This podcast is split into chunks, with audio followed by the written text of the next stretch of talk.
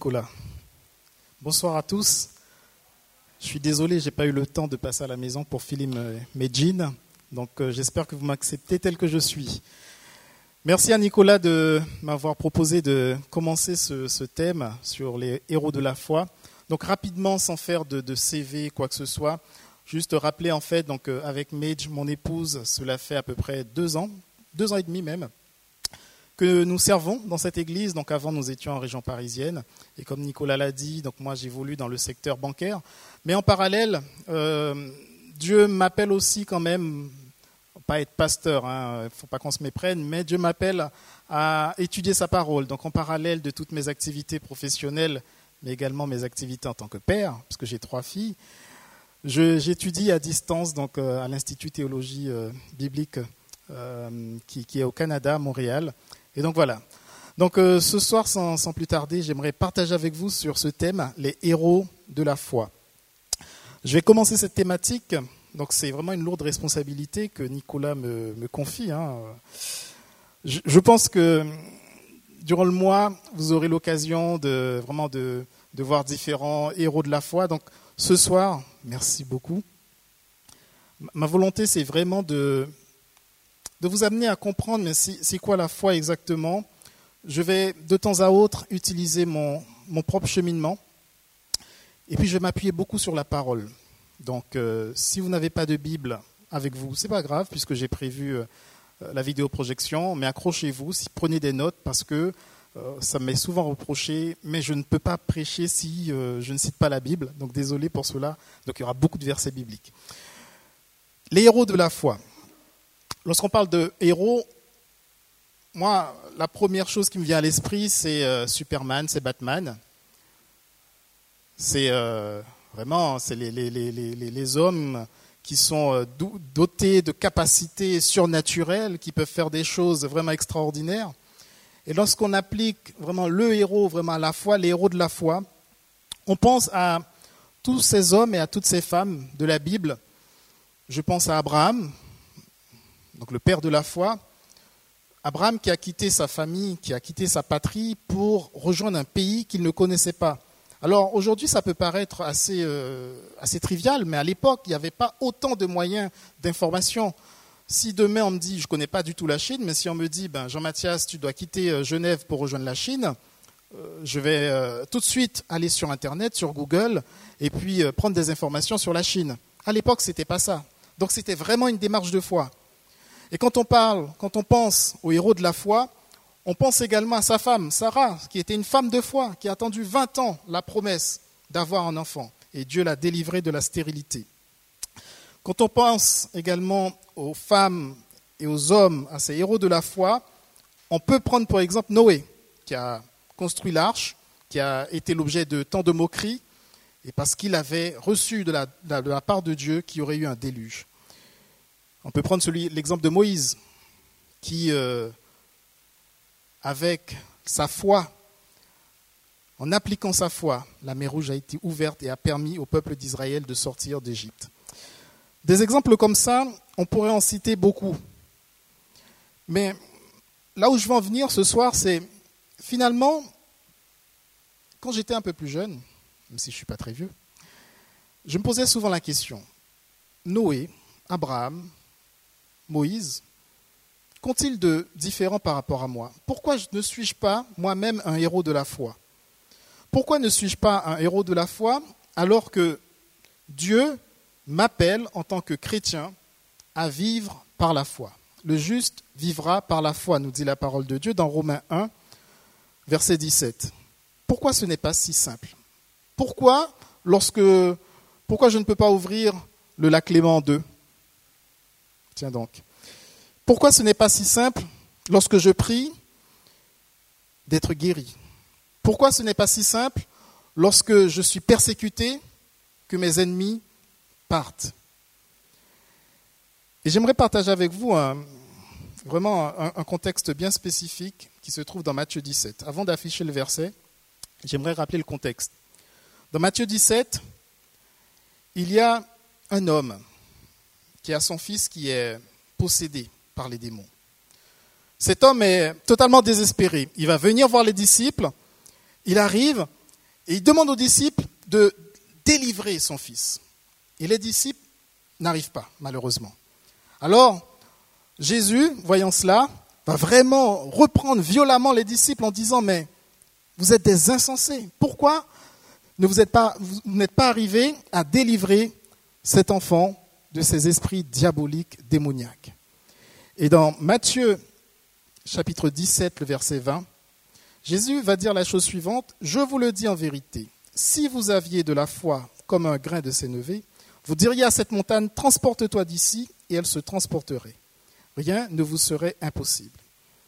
Comme un grain de sénévé. Un grain de sénévé, j'ai été voir sur Internet, c'est vraiment quelque chose qui est vraiment très petit. Ce que Jésus est en train de dire aux disciples, et ce qu'il est en train de nous dire ce soir, on n'a pas besoin d'avoir une foi immense, mais juste une petite foi peut faire de grandes choses. Alors pourquoi ce n'est pas si simple? Pourquoi est-ce si difficile de laisser Dieu agir dans ma vie? Pourquoi est-ce si difficile lorsque je prie, lorsque je suis malade et que finalement rien ne se passe? Pendant longtemps, je me suis moi-même posé cette question. J'ai trouvé la réponse dans Éphésiens 6. Vous savez ce qui se passe dans Éphésiens 6 Paul parle à l'église d'Éphèse. Paul va décrire les armes spirituelles, les armes avec lesquelles le chrétien doit combattre. Paul va dire dans Éphésiens 6, vous n'avez pas à combattre contre la chair et le sang, mais vous avez à combattre contre les principautés de ce monde, contre les esprits mauvais dans les lieux célestes. Et dans Éphésiens 6, le verset 16, Paul va dire, par-dessus tout, prenez par-dessus tout le bouclier de la foi avec lequel vous pourrez éteindre les traits enflammés du malin. Alors là, j'ai compris. J'ai dit merci Seigneur de m'avoir éclairé sur ces versets. Vous savez pourquoi? Parce que la foi, pourquoi c'est si difficile? Parce que c'est un combat spirituel. Exercer sa foi, c'est entrer dans un combat spirituel. Donc lorsque je prie et que rien ne se passe et que ma foi n'est pas assez grande pour que des miracles se produisent dans ma vie, ce n'est pas parce que je suis un mauvais chrétien, ce n'est pas parce que je suis une mauvaise chrétienne, mais c'est tout simplement parce qu'il y a un combat spirituel derrière. Prenez par-dessus tout cela le bouclier de la foi. Nous sommes engagés dans une bataille spirituelle, et dans cette bataille spirituelle, la foi est notre bouclier. Ce que j'aime bien avec Paul, c'est que il utilisait le contexte de l'époque pour vraiment faire passer la parole de Dieu. Et lorsqu'il parle du bouclier, j'ai été prendre sur Internet l'image à laquelle euh, Paul fait allusion. Le bouclier du soldat romain était fait de bois. Il mesurait à peu près 75 cm de large et 1 mètre euh, de hauteur. Il était couvert de, cuir.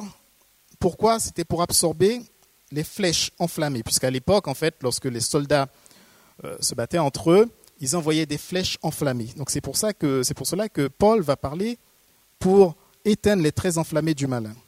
Le bouclier protégeait donc contre toutes les autres pièces de l'armure. Vous voyez sur cette image, le soldat il tient son bouclier et avec le bouclier, c'est pour cela que Paul va, va dire par-dessus tout, prenez le bouclier de la foi. Parce qu'avec ce bouclier-là, ce bouclier me protège. Il protège le thorax, il protège la tête, il protège les avant-jambes, il protège tout le corps. Et Paul va dire, prenez le bouclier de la foi. Nous sommes dans une bataille spirituelle. Et ça, nous devons le comprendre. C'est pour ça que c'est aussi compliqué lorsque nous devons appliquer notre foi. La foi est un bouclier. Le bouclier est une arme défensive. Et là, j'aimerais faire une petite allusion à une petite comparaison avec ce qui se passe dans, le, dans le, sport notamment. Qu'est-ce qui se passe par exemple dans un match de foot? Vous, messieurs, euh, sans faire de, sexisme, hein, euh, lorsque vous regardez un match de foot, qu'est-ce qui se passe? L'équipe adverse cherche quoi À détruire la défense. L'ennemi cherche à détruire notre défense. Notre défense, c'est le bouclier. C'est ce qu'il cherche à faire. Plus notre défense sera faible, plus grande est la probabilité que notre adversaire va marquer des points et va entraîner notre défaite. Donc c'est pour ça que c'est aussi compliqué. C'est pour ça que c'est dur. C'est pour ça que c'est aussi compliqué d'appliquer notre foi. Et Jésus, à un moment donné, il va avoir cette discussion avec Simon-Pierre.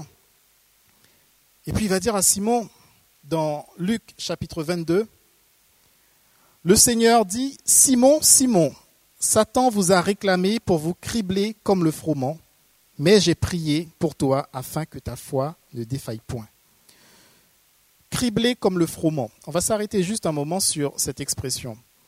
C'est la technique du cribler le froment. Le froment, c'est euh, certaine qualité en fait hein, du blé. et cribler le froment, en fait, à l'époque, c'était pour euh, enlever les fragments solides en fait du blé pour avoir un, blé très très très fin.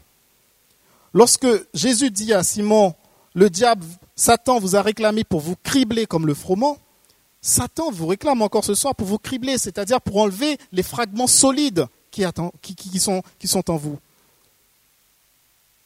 Mais j'ai prié pour toi afin que ta foi ne défaille point. La foi est notre bouclier, c'est notre défense. Jusqu'à présent, on a dit beaucoup de choses, mais je pense qu'on n'a pas dit l'essentiel. Parce que vous me direz-vous, mais finalement, concrètement, dans le quotidien, comment est-ce que je peux faire pour que cette, cette défense, ce bouclier, puisse conserver toutes ses, euh, capacités défensives et pouvoir résister aux attaques de l'ennemi? J'aimerais donc ce soir partager avec vous deux aspects pratiques qui s'appuient sur la parole de Dieu de la manière dont nous pouvons procéder pour que vraiment ce bouclier de la foi puisse conserver toutes ses capacités défensives. La première chose que j'aimerais partager avec vous, c'est que vivre par la foi, c'est vivre en s'appuyant sur la parole de Dieu. C'est vraiment le prérequis. Vivre par la foi, c'est vivre en s'appuyant sur la parole de Dieu. Il y a un verset qui le dit euh, aussi, euh, enfin mieux que moi, c'est Romains 10, verset 17. Ainsi la foi vient de ce qu'on entend, et ce qu'on entend vient de la parole de Christ. La foi vient de ce qu'on entend, et ce qu'on entend vient de la parole de Christ. Lorsque j'ai lu ce verset pour la première fois, j'ai eu beaucoup, beaucoup de mal à comprendre. Parce que si la foi est un bouclier, pourquoi je dois encore avoir la parole de Christ Mais rappelez-vous que dans Éphésiens 6, qu'est-ce que représente la parole de Christ? Je n'ai pas entendu. L'épée. Et l'épée, qu'est-ce que c'est? C'est une arme défensive ou offensive? Voilà. L'épée est une arme offensive. Parce que vous savez, je refais ma petite comparaison avec euh, une équipe euh, sportives, deux équipes sportives qui se disputent. Lorsque vous êtes dans un match de foot, si vous êtes dans une équipe, si vous avez une bonne défense, c'est très bien. Vous n'allez pas prendre de but. Mais si vous n'avez pas d'attaque, vous n'allez pas non plus gagner. Et donc là, j'ai compris cette parole. Ainsi, la foi vient de ce qu'on entend et ce qu'on entend vient de la parole de Dieu. J'ai la foi, je dois avoir le bouclier, avoir cette défense, cette arme défensive. Mais Dieu m'appelle également à reposer, à m'appuyer sur l'épée, qui est une arme offensive. Comme dans une compétition sportive. Si je n'ai pas une bonne attaque, je peux avoir une bonne défense. Je ne prendrai pas de but. Par contre, je n'irai pas très loin dans le championnat, puisque je ne marquerai pas non plus. De la même manière, le Seigneur nous appelle à utiliser l'épée de l'Esprit, qui est la parole de Dieu. Dans Ephésiens 6, verset 17, c'est ce qu'il dit. Prenez, Paul dit, prenez le casque du salut et l'épée de l'esprit qui est la parole de Dieu. La foi repose donc sur la parole de Dieu, car avec une défense sans attaque, on ne peut pas remporter la victoire. Avec une défense sans attaque, on ne peut pas remporter la victoire. Et j'aime bien le verset suivant, dans Jérémie 23, verset 29. Ma parole n'est-elle pas comme un feu, dit l'Éternel, et comme un marteau qui brise le roc? Ma parole n'est-elle pas comme un feu, dit l'Éternel, comme un comme un marteau qui brise le roc? Alors je ne sais pas ce soir, qu'est-ce que tu as à briser dans ta vie? Je ne sais pas quelles sont tes difficultés. Peut-être que tu viens de commencer l'année scolaire, tu t'interroges sur ta réussite. Peut-être que tu dois lutter avec la maladie, peut-être que tu dois lutter avec le mépris autour de toi, peut-être que tu dois lutter avec un, échec dans un domaine quelconque de ta vie. Mais nous devons chaque jour continuellement prononcer la parole de Dieu sur les circonstances de notre vie. Prononcer la parole de Dieu sur nos difficultés. Juste partager avec vous quelques exemples. Est-ce que tu cherches une direction dans ta vie? J'aimerais te dire ce soir, ce que tu dois faire, c'est non seulement prendre le bouclier, si tu cherches une direction dans ta vie, mais c'est également prendre l'épée de l'esprit qui se trouve dans Psaume 84, verset 5. Heureux ceux qui placent en toi leur appui, ils trouvent dans leur cœur des chemins tout tracés. Si tu cherches une direction ce soir, oui, il faut avoir la foi, il faut avoir ce bouclier défensif, mais il faut prononcer cette parole sur ta vie en disant Seigneur, je place mon appui en toi et je trouverai dans mon cœur des chemins tout tracés. Parce que ça, c'est l'offensive. Peut-être que tu es en train de vivre une situation qui t'inquiète au plus haut point, une nouvelle que tu as apprise récemment sur ta santé, sur ta situation économique, et tu désires une intervention miraculeuse.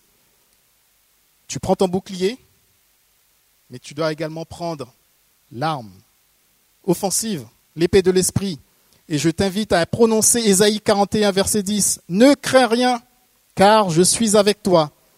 Ne promène pas des regards inquiets, car je suis ton Dieu je te fortifie, je viens à ton secours, je te soutiens de ma main droite. Peut-être es-tu inquiet.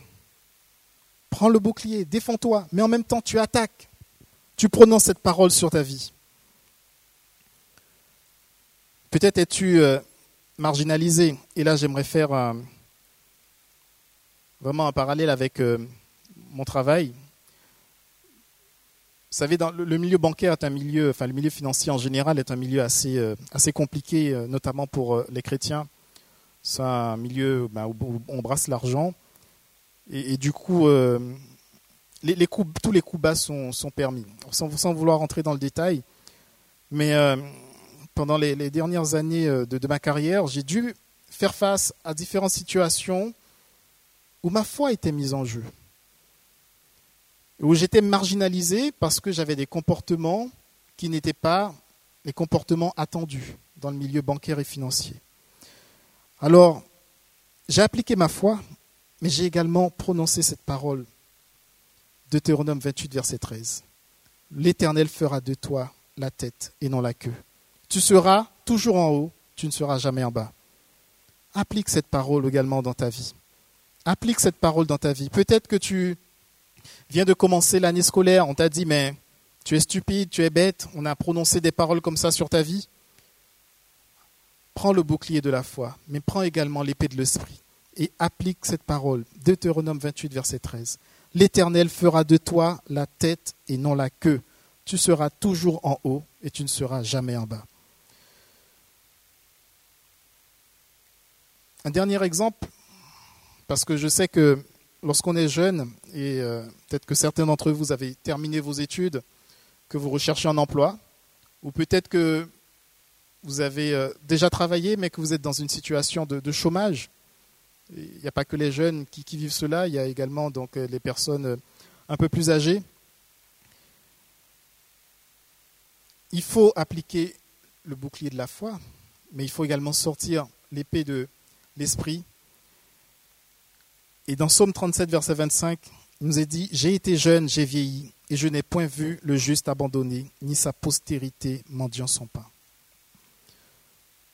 Enfin, dernier point pour vous qui êtes étudiant. Moi, je l'ai été à un moment donné. Et euh, des fois, c'est difficile, hein, les, les, cours, etc. Et on ne se sent pas intelligent. Là également, on sort le bouclier de la foi, mais on sort également l'épée. Par tes ordonnances, je deviens intelligent. Alors lorsque je dois étudier, j'applique ma foi. Mais avant d'ouvrir mes livres, je récite le psaume 119, verset 104. Par tes ordonnances, je deviens intelligent. Alors je ne sais pas si vous avez bien saisi. Donc je résume. La foi est un bouclier, nous l'avons vu. Nous sommes dans une bataille spirituelle, parce que la foi est une arme spirituelle. Mais la foi est une arme défensive. Et je l'ai dit, comme dans une équipe de foot, si on a une bonne défense mais qu'on n'a pas une bonne attaque, ça ne sert à rien. On ne va pas prendre de but, mais on ne va pas gagner. Donc on a besoin d'une arme offensive. C'est pour cela que la, la foi, le bouclier repose sur la parole de Dieu. Donc à chaque situation, chaque situation de votre vie, chaque difficulté, il y a une parole. Il y a une parole dans la Bible pour attaquer. Et c'est comme ça qu'on pourra remporter la victoire. Vivre par la foi, c'est également vivre dans le surnaturel. Juste pour que vous ne me preniez pas pour euh, euh, un charlatan, euh, un gourou de secte, je vais commencer par définir c'est quoi le surnaturel. Comme ça, on va partir sur des bases très objectives. J'ai été dans le Larousse, surnaturel, qu'on juge ne pas appartenir au monde naturel, qui échappe aux lois de la nature. C'est ça le surnaturel. Je ne parle pas euh, d'extraterrestres, de E.T., etc. Qui échappe aux lois de la nature. Il y a un exemple frappant dans le Nouveau Testament où euh, il y a une scène saisissante qui euh, défie justement les, lois de la nature. C'est dans Matthieu chapitre 14, avant d'afficher le, verset, j'aime bien resituer le contexte. Dans Matthieu chapitre 14, Matthieu chapitre 14 vient juste après euh, un grand miracle, puisque Jésus était avec cette foule, il y avait là euh, très peu de nourriture, la foule était affamée, et Jésus, avec euh, très peu de poissons, très peu de pain, va nourrir à peu près 5000, 5000 hommes. Les disciples ont assisté ont été les témoins, les acteurs de ce grand miracle. Simon, Pierre, encore lui, était là. Et juste après, dans Matthieu chapitre 14, on voit que Jésus va leur dire, mais prenez la barque, allez au milieu de la mer, et moi je vais me retirer, je vais prier, je vais monter sur la montagne. Et puis au milieu de la nuit, les disciples qui étaient sur cette barque, ils voient quelqu'un arrivé. Qui était-ce? Il pensait que c'était un fantôme, mais c'était Jésus. Et puis à un moment donné, Simon-Pierre va dire, mais Jésus, si c'est toi, ordonne que je marche sur l'eau. C'est ce qui va se passer. Simon, il va bien marcher, mais la suite n'est pas si réjouissante. Pierre lui répondit, Seigneur, si c'est toi, ordonne que j'aille vers toi sur les eaux. Jésus dit, viens. Pierre sortit de la barque et marcha sur les eaux pour aller vers Jésus. Mais voyant que le vent était fort, il eut peur, et comme il commençait à enfoncer, il s'écria, Seigneur, sauve-moi. Aussitôt Jésus étendit la main, le saisit et lui dit, Homme de peu de foi, pourquoi as-tu douté? Voilà donc une situation qui euh, défie toutes les lois de la nature, un homme qui marche sur l'eau. Et je comprends mieux en fait pourquoi Paul dans 2 Corinthiens 5 verset 17 va dire on ne marche pas par la vue mais on marche par la foi. Vous savez, des fois dans la vie, dans, notre, dans nos vies, on, vit des situations, des, circonstances où on a besoin de défier les lois de la nature. On a besoin de défier les pronostics des médecins. La première fois que j'ai expérimenté euh, la foi dans ma vie, j'avais 6 ans, parce que je suis né, euh, à l'époque, je suis né avec une maladie congénitale, j'étais épileptique. C'est une maladie qui, euh, qui m'a beaucoup perturbé dans mon enfance, donc euh, de la naissance jusqu'à euh, ma, sixième année. Toutes les semaines, j'avais une crise d'épilepsie. Les médecins n'avaient pas n'avaient trouvé aucun, aucun, aucun, remède, aucun médicament, aucune thérapie qui pouvait arrêter ces crises, et je devais vivre avec. C'était les pronostics qui était fait par les médecins. Donc, à l'école, lorsque j'étais euh, notamment en classe préparatoire, mais également euh, euh, la petite enfance, donc mes parents étaient obligés de se déplacer ben, une fois par semaine pour venir me récupérer parce que j'avais ces crises. Mais mes, parents nous amenaient tous les mercredis après-midi dans une réunion de, jeunes et prières qu'on faisait tous les, tous les mercredis après-midi en Guyane française où j'ai grandi. Et puis à 6 ans, j'ai eu une conversation avec Dieu.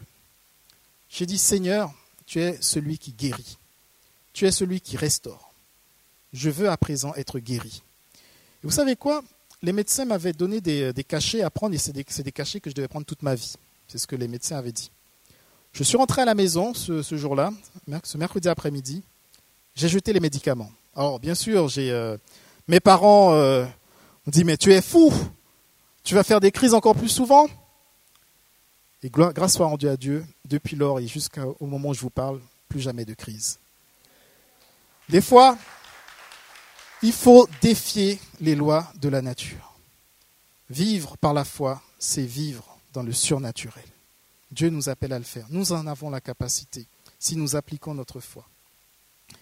Lorsque nous avons nos yeux spirituels sur Jésus, nous regardons à celui qui sait guérir. Nous regardons à celui qui sait délivrer. Nous regardons au prince de paix. Nous regardons au Rédempteur, au Père éternel, à celui qui pourvoit. C'est pour cela que dans Hébreu, chapitre 12, verset 1, Gardons les yeux fixés sur Jésus qui nous a ouvert le chemin de la foi et qui la porte à la perfection. Simon, tant qu'il avait les yeux fixés sur Jésus, il pouvait marcher sur l'eau. Mais si je reviens en arrière sur le texte, il marcha sur les eaux pour aller vers Jésus. Mais voyant que le vent était violent, voyant, c'est lorsqu'il a commencé à voir avec ses yeux naturels c'est à ce moment-là qu'il a commencé à sombrer. Dieu nous appelle à voir avec nos yeux spirituels, parce que vivre par la foi, c'est vivre dans le surnaturel.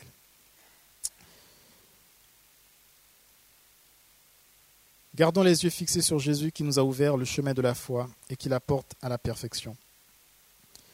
Alors de quoi as-tu besoin ce soir? Est-ce que tu as besoin de paix? Tu es tourmenté? Fixe les regards sur Jésus. Est-ce que tu as besoin d'une guérison? Fixe les regards sur Jésus.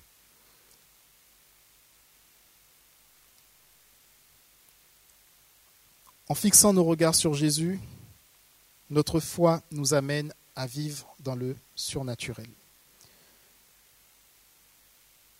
Et euh, il y a un, verset que, je pense que vous connaissez qui définit euh, ce qu'est la foi. C'est Hébreu chapitre 11, verset 1er qui nous dit Or, la foi est une ferme assurance des choses qu'on espère, une démonstration de celles qu'on ne voit pas. La version lui second, je l'admets, est un peu ardue. J'ai eu beaucoup de mal à comprendre. Je dis une ferme assurance, démonstration, ferme assurance. En fait, pour bien comprendre ce verset, j'ai d'abord lu la version anglaise, qui est beaucoup plus, euh, beaucoup plus pertinente. Et là, la version Martin est une traduction littérale de la version anglaise. Donc, je vous ai mis juste en dessous. Et là, on voit très bien ce que le texte veut dire. Or, la foi rend présente les choses qu'on espère. La foi rend présente les choses qu'on espère. Par la foi, nous percevons le résultat de notre miracle. Par la foi, nous percevons ce que nous attendons est déjà visible. Même s'il est invisible pour nous, pour nos proches, mais il est déjà visible. Vous savez, lorsque j'ai jeté les cachets, je n'étais pas encore guéri. Mais pour moi, je l'étais. Et c'est comme ça que la guérison s'est manifestée. Par la foi rend présente les choses, rend les choses qu'on espère. Et chaque jour, nous devrions nous arrêter et prendre un temps pour percevoir les rêves de Dieu pour notre vie. Chaque jour, nous devrions commencer la journée en disant, Seigneur, tu as prévu ça pour moi, je l'ai déjà. Seigneur, tu as prévu la réussite pour moi, je l'ai déjà. Seigneur, tu as prévu un travail pour moi, je l'ai déjà. Seigneur, tu as prévu ce diplôme pour moi, je l'ai déjà. Vous savez, on, raconte une histoire où deux fermiers euh, dans un village, tous deux priaient pour, euh, pour que la pluie arrive. Sauf qu'il y en a un qui faisait que prier, mais il y en a l'autre, il priait, mais il, il avait déjà l'assurance que la pluie allait arriver. Donc qu'est-ce qu'il a fait? Mais il a commencé à préparer son champ. Que lorsque la pluie arrive, que le champ soit bien irrigué.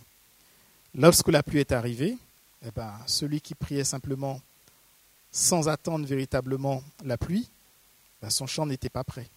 Par contre, l'autre qui avait déjà, qui avait agi et qui avait préparé le champ, son champ était prêt pour recevoir la pluie. Ce que j'aimerais dire au travers de cette petite histoire, c'est que nous devrions vraiment chaque jour penser et agir comme si nous avions déjà ce pourquoi nous prions. Penser et agir comme si nous l'avions déjà. Juste un exemple, vraiment très simple. Imaginez que vous priez ce soir en disant Seigneur, euh, je, plus, euh, je souhaiterais faire une très belle carrière à Londres, aux États-Unis. Mais en fait, euh, vous ne maîtrisez pas l'anglais.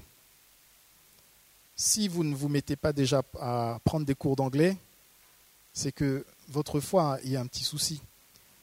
Parce que si vous vous mettez à prendre des cours d'anglais, déjà, vous savez que vous faites une action pour que l'action, pour que la, parole de Dieu s'accomplisse dans votre vie.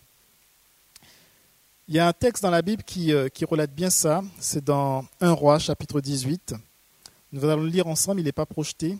1 Roi, chapitre 18. Juste pour vous expliquer le, contexte, 1 Roi, chapitre 18, c'est. Euh, on a Élie qui, euh, qui se retrouve avec les, les prophètes de Baal. Et puis il y a ce challenge, ce défi qui est lancé à Élie. Et puis Élie va, va prier, il va faire. Le feu va arriver sur euh, l'Holocauste, et puis le bois va être consumé, alors que euh, les, les, les, prophètes de Baal, ils vont faire des incisions, ils vont faire tout un tas de choses, et puis rien ne va se passer. C'est ça en toile de fond euh, qui se passe dans 1 roi chapitre 18. Mais il y a quelque chose d'autre qui se passe dans 1 roi chapitre 18, parce que le premier verset de 1 roi chapitre 18, on apprend qu'il y a une très grande sécheresse. On apprend que depuis trois ans, il n'y avait pas de pluie sur le pays. Ce qui va se passer, c'est que Élie va prier pour que la pluie arrive. Et dans 1 roi, chapitre 18, verset 41, il nous est dit ceci. Et Élie dit à Akab, monte, mange et bois, car il se fait un bruit qui annonce la pluie. Akab monta pour manger et pour boire, mais Élie monta au sommet du, Carmel, et se penchant contre terre, il mit son visage sur ses genoux. Et dit à son serviteur, Monte, regarde du côté de la mer. Le serviteur monta, il regarda et dit, Il n'y a rien. Il dit sept fois, Retourne. À la septième fois, il dit, Voici un petit nuage qui s'élève de la mer, et qui est comme la paume de la main d'un homme. Il dit, Monte et dis à Akab, Attelle-toi, euh, attelle et descends, afin que la pluie ne t'arrête pas. Élie va envoyer le serviteur sept fois. Alors qu'il prie, il y a déjà des actions qui sont entreprises. Il attendait, il attendait la pluie, mais il savait que la pluie allait arriver. Et il va dire à un moment donné, il va, envoyer le serviteur dire à Akab, attelle-toi et descends afin que la pluie ne t'arrête pas. Élie n'a pas attendu les bras croisés. Élie était dans l'action. Dieu nous appelle également ce soir jeunes, jeunes filles, jeunes gens. Nous avons ce bouclier de la foi, nous avons l'épée de l'esprit, une arme offensive. Mais Dieu par la foi, vivre par la foi, c'est vivre dans le surnaturel. J'aimerais terminer par un, dernier témoignage personnel pour illustrer euh, vraiment, lorsque nous attendons quelque chose dans la foi, il faut agir également. Parce que c'est comme ça que nous démontrons à Dieu que nous,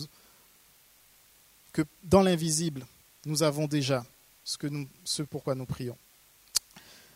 Je, me suis marié très jeune, à 22 ans, très jeune, mais c'était le bon choix.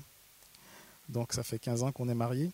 Euh, à 22 ans, donc euh, j'avais à peine terminé mes études, et donc du coup, euh, Medj et moi, on ressentait vraiment le besoin de se marier. Mais on vient d'une culture, la culture haïtienne, je ne sais pas si vous connaissez la culture haïtienne, où le mariage, il faut avoir travaillé pendant dix ans, avoir mis des économies euh, énormes de côté pour pouvoir euh, enfin prétendre à se marier. Moi, je n'avais pas du tout d'économie. D'ailleurs, je n'avais pas encore de, job. Et mais j'étais étudiante. Alors, nous avons prié. On était en février de l'année 2002. Euh, et on s'est dit, ben, on va se marier en août 2002. On n'avait rien. Pas d'appartement, je n'avais pas de job, mais j'étais étudiante. On a dit, Seigneur, on sait qu'on va se marier en août 2002. Nous avons prié, nous avons appliqué notre foi, mais nous n'avons pas fait que prier. Nous avons également commencé à faire les faire part. Sans appartement, sans job, Et au fur et à mesure, on a envoyé les faire-part, donc on a eu les premiers retours, les premiers feedbacks, bien sûr, de notre entourage de la culture haïtienne, pour ceux qui connaissent. Mais vous êtes fous Où est-ce que tu vas mettre la jeune fille avec laquelle tu vas te marier? Tu n'as pas d'économie Mais nous avons continué à prier, continué à prier. On a envoyé les faire-part, on a commencé à prendre euh, les devis dans un hôtel pour préparer la réception, sans rien. Et puis Dieu a ouvert de très grandes portes.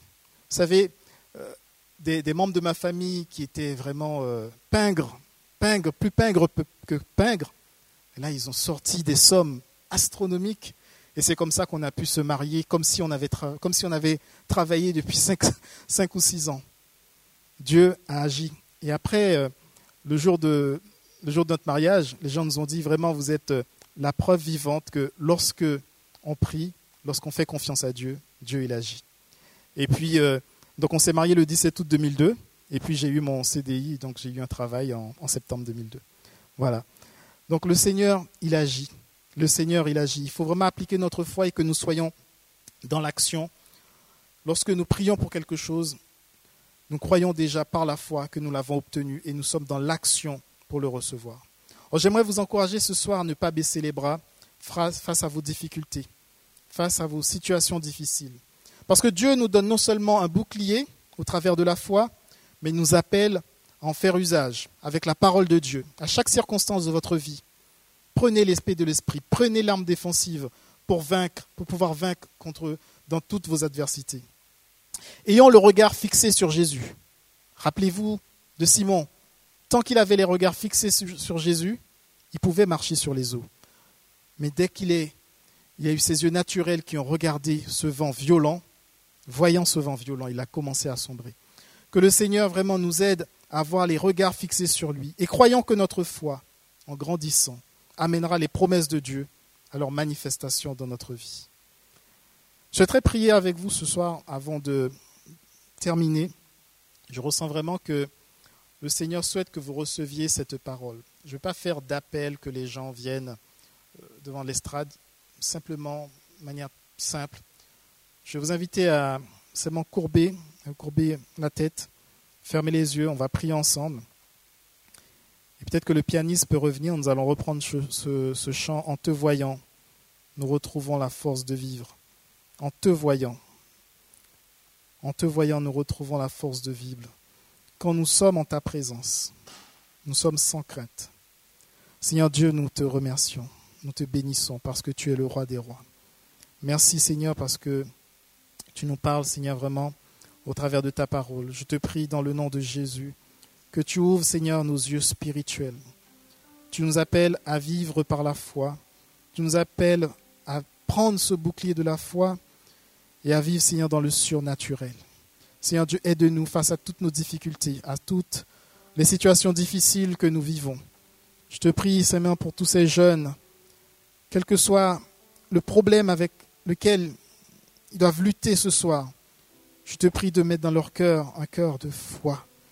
Seigneur, je prie, Seigneur Dieu, qu'il y ait des miracles qui se produisent, qu'à la fin de ce mois, qu'au travers de cette thématique qui sera annoncée, qui sera prêchée, qui sera développée, qu'à la fin de ce mois, qu'il y ait des, témoignages qui soient donnés de la manière dont tu as opéré miraculeusement. Seigneur Dieu, je te prie, Seigneur, vraiment, d'agir. Béni soit ton nom. Alléluia. Merci Jésus.